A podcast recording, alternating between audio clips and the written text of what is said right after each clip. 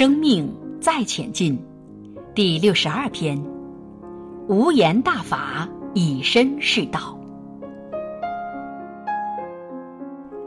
有位天主教的德雷莎修女，她所服务和帮助的百分之九十九点九九都是印度教教徒。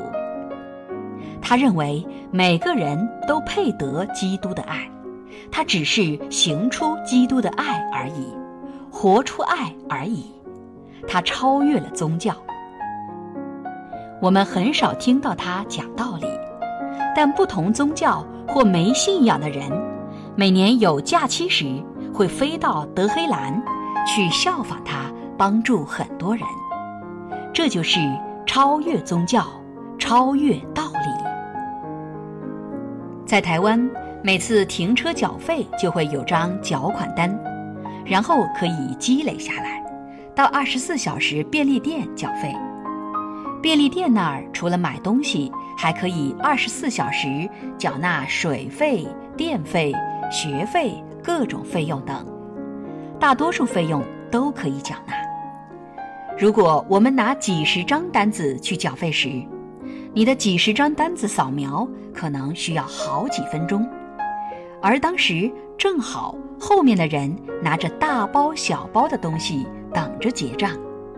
如果你让他先来，他会感受到你心中有他人，即能礼让的生命态度。那么，当他下次遇到类似的场合，他也会替别人考虑，也会礼让别人。那你是不是已经用无言大法以身试道呢？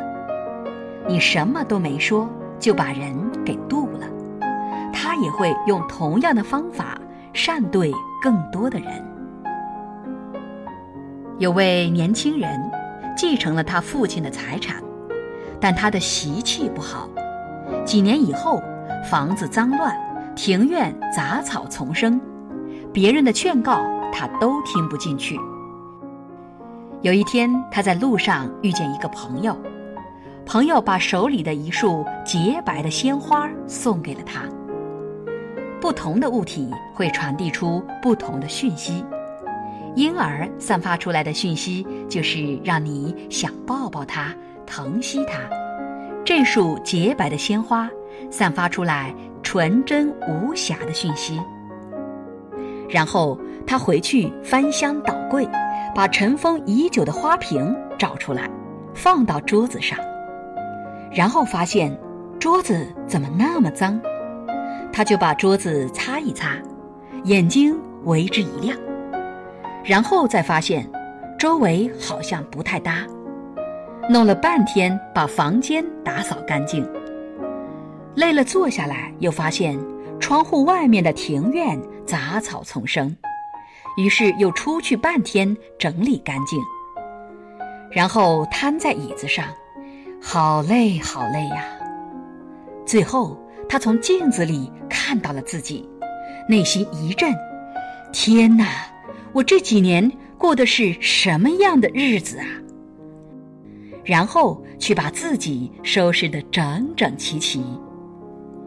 仅仅一束洁白的鲜花，无需多言，这就是无言大法。所以渡人的时候，不要一直讲道理。有时候人家已经很苦了，你还要讲道理。